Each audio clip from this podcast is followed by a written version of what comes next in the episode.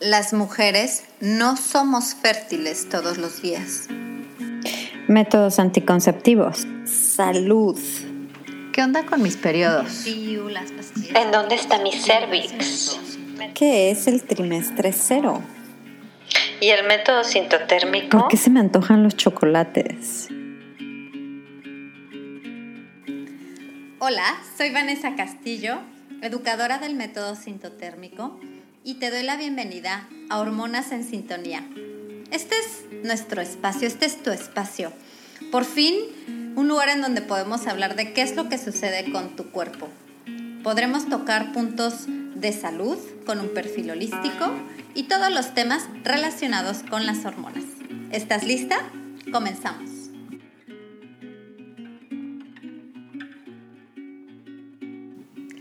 Hola, bienvenida a Hormonas en Sintonía. Soy Vanessa y la verdad es que estoy bien contenta porque este es el, primer episodio en el cual te traigo a ti una entrevista. Y es la entrevista con la doctora Romy Garibay. Y en este episodio vamos a hablar de cómo puedo sanar desde dentro. Y es que yo creo que si no eres tú directamente quien tiene algún problema relacionado con su salud reproductiva, con sus hormonas. Seguramente conoces a una hermana, a una amiga, a alguna persona cercana a ti que está pasando por alguna situación que le, que le preocupa, algún dolor que no ha podido sanar. ¿Y qué crees? Este mensaje es un mensaje lleno de esperanza porque existe una alternativa y créeme que ella no es la única doctora, pero es una doctora que yo encontré y que te quise traer a ti para que escuches esta forma de sanar desde dentro. La doctora Romy fue súper generosa. En la, en la entrevista nos habló de tres aspectos importantísimos que debemos de atender ya todas, todas y todos y todes.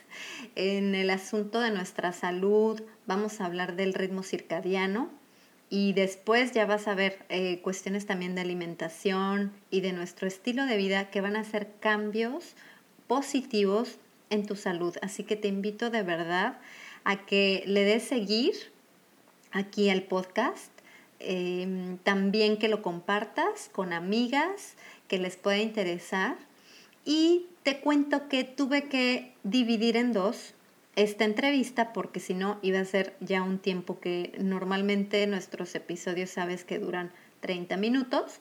Entonces para que no, no salgamos del tiempo que me dedicas muy em, amablemente a escucharnos o escuchar hormonas en sintonía. Entonces, partiendo la entrevista. Esta es la primera parte, es una parte súper interesante y te invito a que te suscribas a Hormonas en Sintonía para que te llegue la notificación en cuanto llegue la segunda parte, que será en una semanita. Así que escúchalo con atención, súbele el volumen y, y me cuentas qué te parece.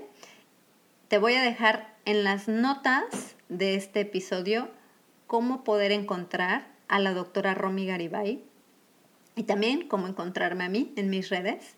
Así que estamos en contacto y disfruta mucho esta entrevista.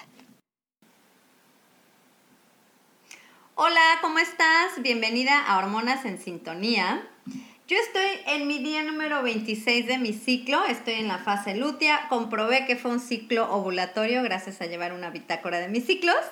Y el día de hoy la verdad es que no quiero hablar nada más que esto, que es mi manera de empezar, pero quiero presentarles, porque esta es mi primera entrevista, en Hormonas en Sintonía y la verdad me siento muy honrada de traerte a ti, a una experta, alguien que se me hizo fabuloso en cuanto descubrí a esta doctora, vas a ver por qué la quise traer a esta entrevista con Hormonas en Sintonía.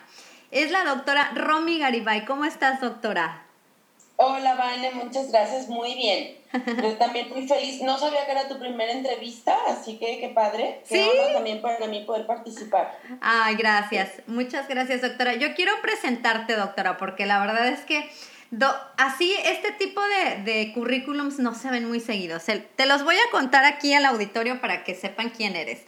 Eres un médico revolucionaria de la salud, experta en medicina funcional e integrativa.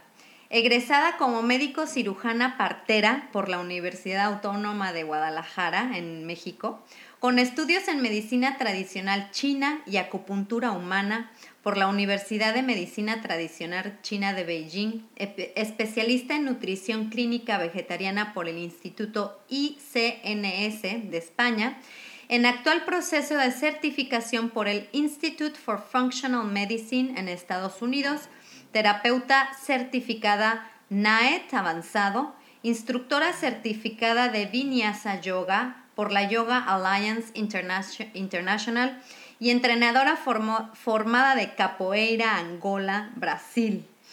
Ha estado enfocada desde hace más de 10 años en la prevención y manejo de enfermedades crónicas, principalmente en mujeres. Apasionada por tratar la raíz de los padecimientos, combinando el conocimiento científico con la sabiduría ancestral. Esto está maravilloso, doctora. Eh, te quiero preguntar, ¿qué es lo que te llamó a decir quiero sanar a la mujer desde la raíz? ¿Cómo fue este camino?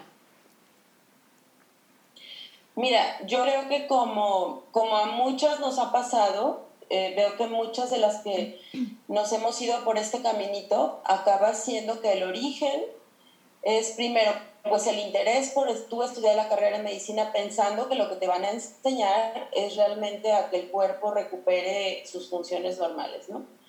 Y, y después yo creo que el propio camino como mujer de ver cómo eres vista completamente diferente como paciente, tan solo por ser mujer, que desde la carrera de medicina te vas dando cuenta de los comentarios de los doctores y de las doctoras, de cómo se cataloga como un ente aparte en el sentido de que mm, muchas cosas se, se clasifican como que no tienen, eh, no tienen solución, no tienen razón de ser, no tienen eh, causa aparente lo cual inmediatamente también entonces nos lleva a que entonces mucho de lo que las mujeres te digan en consulta no les puedes creer, no les creas y entonces tú te vas a basar en lo que tú ves en los libros y lo que te dicen los estudios, por ejemplo.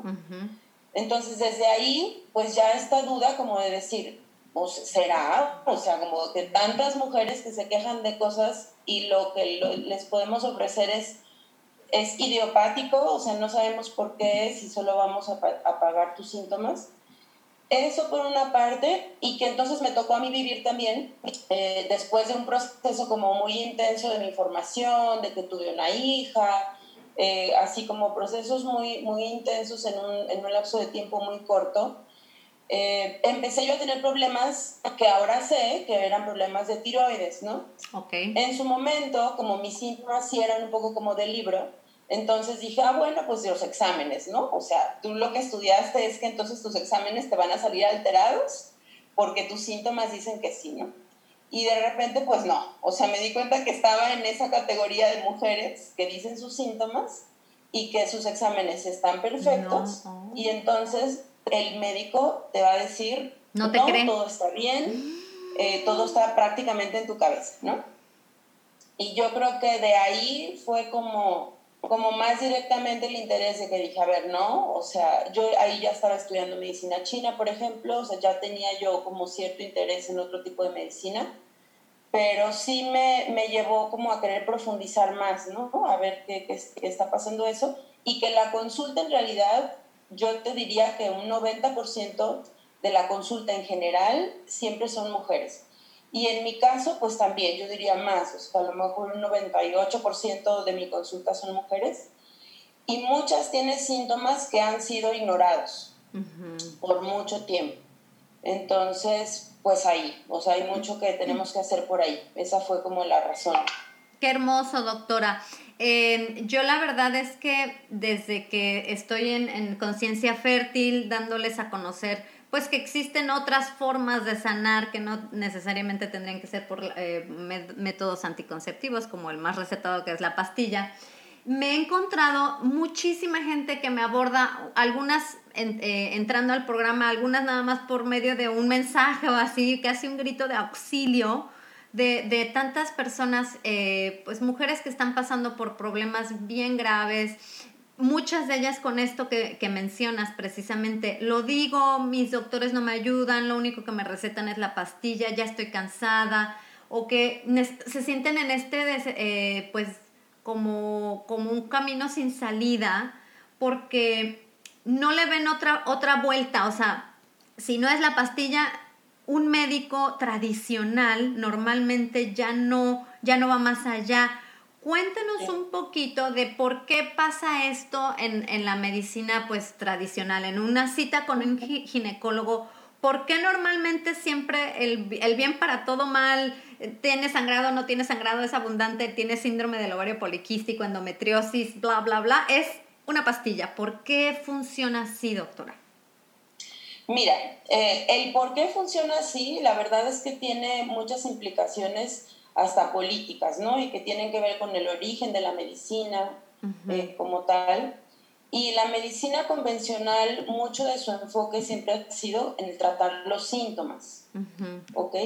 Y en tratar los desórdenes ya que nos representan un una franca, un franco trastorno que podemos ver nosotros, por ejemplo, en exámenes de laboratorio. Entonces, em, la cuestión es que nosotros en la carrera de medicina, entonces eso es lo que aprendes. O sea, tú aprendes protocolos eh, que son generalmente son de guías que, que, la mayoría están hechas, por ejemplo, en Estados Unidos o en Europa, y que la norma oficial mexicana, en, nuestro caso, pues también se rige muchas veces por esas guías. Eh, que eso tiene que ver también con los presupuestos destinados para investigación, por ejemplo, ¿no? Eso por una parte. Por otra parte, eh, algo de lo que no somos conscientes muchos de, de, los que nos dedicamos a esto es que el, estas guías eh, están elaboradas por estudios que fueron de hace más de 15 o 20 años, por ejemplo. Entonces tenemos eh, un retraso aproximadamente entre 15 y 25 años entre la aplicación de los nuevos descubrimientos científicos a la práctica clínica. Okay. Entonces, uno como médico eh, a veces se ve como te enfrenta a esta situación de decir, estoy estudiando, estoy leyendo los nuevos estudios, los nuevos avances, y entonces me aviento yo a utilizarlos en mi práctica o no me aviento, ¿no? Y muchas veces, pues la respuesta es no, o sea, yo me voy a basar en las guías, este, que son en las normas, en las guías internacionales, en la norma oficial mexicana, por ejemplo. Entonces, en ese sentido, yo sí entiendo mucho esto de decir, de los colegas, ¿no? Es decir, yo nunca digo, bueno, es que ellos no saben, o sea, cada, cada especialista tiene conocimientos que otra persona de otra especialidad no tiene. Entonces, aún, por ejemplo, porque muchos, pacientes, muchos pacientes me dicen, oye, pero es que es increíble que ni los ginecólogos ni las ginecólogas sepan. Claro, o sea, y yo no sé muchas cosas que ya saben, incluso de la salud de la mujer, ¿no? Así hablando específicamente. Entonces, el, nuestro cuerpo es tan complejo que yo creo que sí es imposible que una sola persona pueda como profundizar tanto, ¿no? Y yo creo que, mm, que nos falta ahí sí como médicos a lo mejor un poco como de humildad en, de reconocer esto. y, y, ahí yo voy a tocar un punto que a mí se me hace clave en todo el tratamiento de todo lo que sea como en medicina natural, que es regresarle el poder a las pacientes y la confianza de que crean en sí mismas como un poquito quitar a la doctora del pedestal. Ay, qué bonito eso. Yo, yo creo que eso es clave para que se pueda trabajar en conjunto y para que el, el, médico pueda reconocer que también se puede equivocar y que incluso las pacientes te enseñan muchísimo. O sea, yo te aseguro que en este momento hay muchas pacientes que les están enseñando a sus ginecólogas, a sus ginecólogos, este nuevo caminito de que se atrevan a hacer cosas diferentes fuera de lo que nos han dicho que es este, lo que se debe hacer, ¿no? ¡Qué maravilla! Es eso, y creo que es ese camino, y, y por algo el camino nos unió a ti y a mí, porque es esta, como dices, regresarle el poder al paciente, sea hombre o sea mujer, en este caso estamos hablando pues de las mujeres con todos nuestros eh, mil asuntos de, de, desbalances a veces hormonales y, y, todo lo que vivimos. Es decir, ok, sí, existe una autoridad, una guía, a veces no es una la que necesitas, como, como dices, a veces necesitas a alguien que te ayude específicamente en una área y luego otra en, no sé, nutrición y luego otra en, eh, en revisar tus ciclos y demás, y entonces a lo mejor necesitas a todo un equipo, pero al final tú eres la que está en medio de ese equipo y, eres la que más podrá identificar y saber qué es lo que sí está funcionando y qué no, y, y ser consciente que al final pues tu cuerpo te está hablando todos los días. Y, y alguna vez lo escuché, no, por más de que alguien tenga muchos años estudiando cualquier este asunto de, profesional de salud, tú eres la que lleva más años en tu cuerpo. Claro, claro. Entonces eres la que más te conoces. Claro, algo bien importante ahorita que, me hiciste recordar es como esto de, ponerse atención y registrar, ¿no? Digo, el, método sintotérmico te invita a ser como muy, muy observador de ti o muy observadora de ti misma. Eh, y yo eso siempre les digo a todos mis pacientes, y hombres y mujeres, o sea, mm, atrévete a notar esas cosas que se te hacen así como raras y que dices tú, no, pero a lo mejor no tuvo nada que ver. Puede ser que no tuvo nada que ver, pero también puede ser que sí. Entonces, cada cuerpo de verdad que es diferente y la razón por la que no todo se puede mostrar en estudios es por eso, o sea, los seres humanos no somos estandarizables y entonces el método científico está teniendo una dificultad en, en tratar ese, esa situación, ¿no? O sea, de que no, no somos como que el mismo patrón siempre. Entonces, pues hay que anotar todo, o sea, tanto las cosas de nuestro ciclo como síntomas de todo, síntomas digestivos, síntomas mentales, eh, y así tú puedes ayudar mucho a, tu médico, a tu médica para que pueda ayudarte y, guiarte, ¿no? En ese proceso. perfecto. Y, por ejemplo, doctora, si hablamos de, de los típicos problemas, porque como dices, cada persona es bien diferente, pero los típicos problemas que más escuchamos, el síndrome del ovario poliquístico, problemas de tiroides, de acné, este, endometriosis, ¿cómo sería? Y obviamente no, no, no estoy buscando que tú, que tú nos des ahorita una receta para solucionar todo, pero ¿cómo sería eh, la otra forma de abordarlo? La forma en la que tú, como un, una, pues una profesional en, en medicina funcional, eh, ¿qué es lo que tú abordarías? ¿Qué, ¿Cómo es tu manera de trabajar, digamos, con este tipo de pacientes? Claro, mira, la, la, cuestión, tocaste un punto muy importante porque la cuestión con la píldora anticonceptiva es que si solo fuera tratada como, como método anticonceptivo, pues tenemos ahí un tema, ¿no? Un tema aparte en el que ha sido muy bueno y, y, yo me atrevería a decir que el hecho de que yo esté aquí, que tú estés aquí, que tengas esa seguridad, se debe incluso a mujeres que pensaban como quien se le ocurrió que la píldora eh, era algo que debía estimularse su consumo, por ejemplo, ¿no? En este, en este pensamiento de decidir que la procreación sea algo, una decisión y no una imposición, todo esto. Por otro lado, no es la mayor cantidad de gente que usa la píldora las que la usan por motivo de anticoncepción y eso es lo grave, ¿no? Todos estos problemas que acabas de mencionar, lo que nos hablan es de un desbalance hormonal. Entonces, primero hay que tomar en cuenta que no todas nuestras hormonas funcionan como una orquesta y que no hay una hormona en tu cuerpo que se mueva sin que cause alguna modificación de la otra, ¿ok? Entonces, la, hay cosas que son como muy sencillas y que funcionan para cualquiera de estos trastornos que me estás diciendo, por ejemplo. ¿no? Entonces, primero yo te diría, eh, vamos a empezar como por cosas básicas. Un factor muy importante en la regulación hormonal es, por ejemplo, el ciclo circadiano. ¿ok? Entonces, nuestro ciclo circadiano, la regulación básica, porque hay muchas, es la recepción de la luz en nuestra retina, que es la que manda la señal, la primera señal a nuestro hipotálamo, de que algo ya está cambiando, o sea, el inicio del día y el inicio de la noche. Y eso desencadena ya toda esta, esta cascada del eje hipotálamo, hipófisis y que se va a todos nuestros demás órganos, a los ovarios, a la tiroides, a las adrenales, ¿no?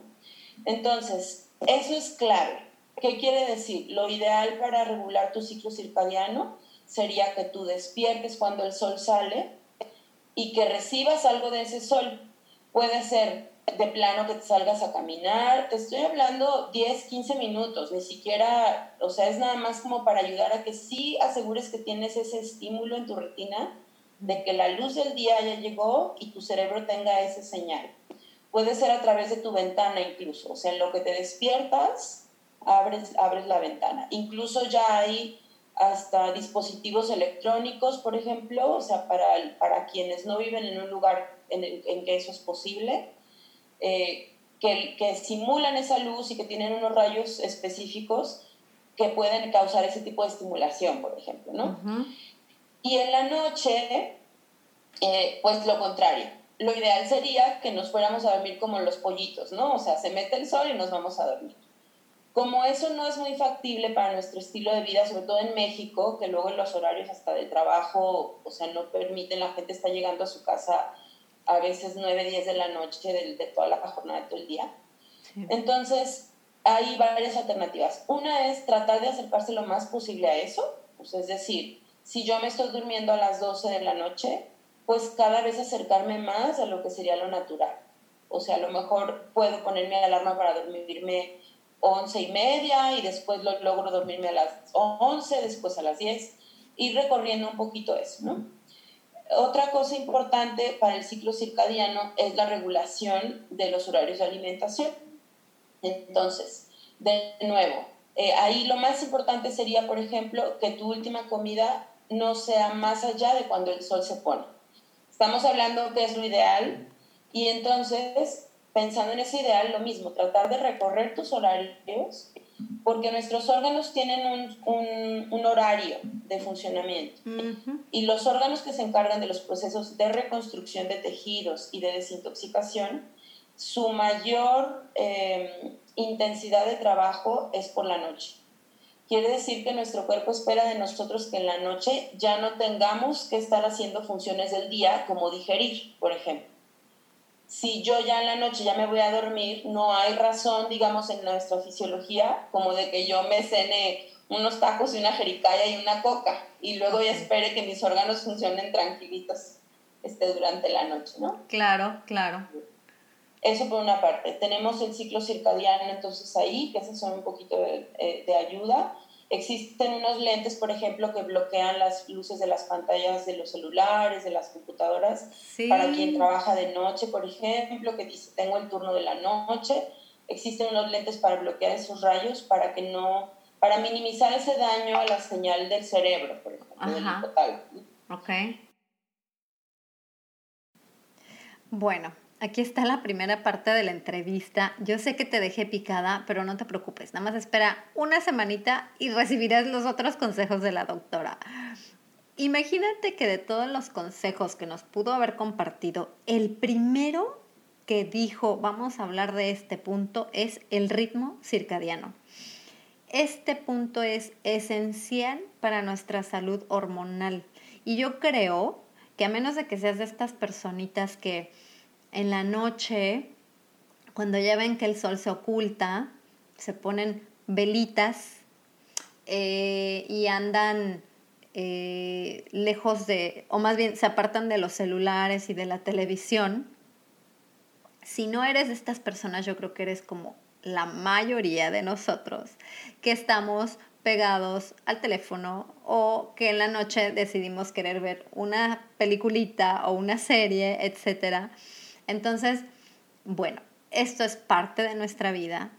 Tenemos esta tecnología y hay que aprovecharla y qué bonito y tiene muchas ventajas, pero también tiene consecuencias en nuestra salud. Entonces, si podemos cuidarnos de esta luz azul, hay que hacerlo. Y ya alguien tuvo la idea fantástica de cuidar nuestros ojos y nuestro cerebro para que no se afecte tanto nuestro ritmo circadiano. Así que ya puedes encontrar en internet estos lentes que te protejan de la luz azul y que te permitan en la noche trabajar un poquito en la computadora, en la noche revisar a lo mejor tu celular, pero que tú misma trates de evitar el contacto con estos aparatos lo más posible y conforme más se acerca la hora de ir a la camita, de ir a dormir. Así que em, si esta es tu hora de ya ir a dormir, te voy a desear muy buenas noches. Y si es tu hora de estar en actividad y me estás escuchando en el auto mientras vas al trabajo, y es tempranito, qué padre que eres de las madrugadoras, que ya le están dando el mensaje a tu cerebro de es momento de estar en acción y en actividad y ya, y ya recibiste tus rayos de luz, así que vas por muy buen camino. Yo creo que son asuntos que podemos ir mejorando un poco a poquito y que van a tener muy buenos efectos en nuestra salud hormonal. Te mando un abrazo y nos vemos a la próxima. Y ya sabes que siempre te pregunto, a ver si alguien me contesta un día en mis redes, en Conciencia Fértil, en Instagram y en Facebook. Cuéntame, ¿tú en qué fase de tu ciclo estás? Chao.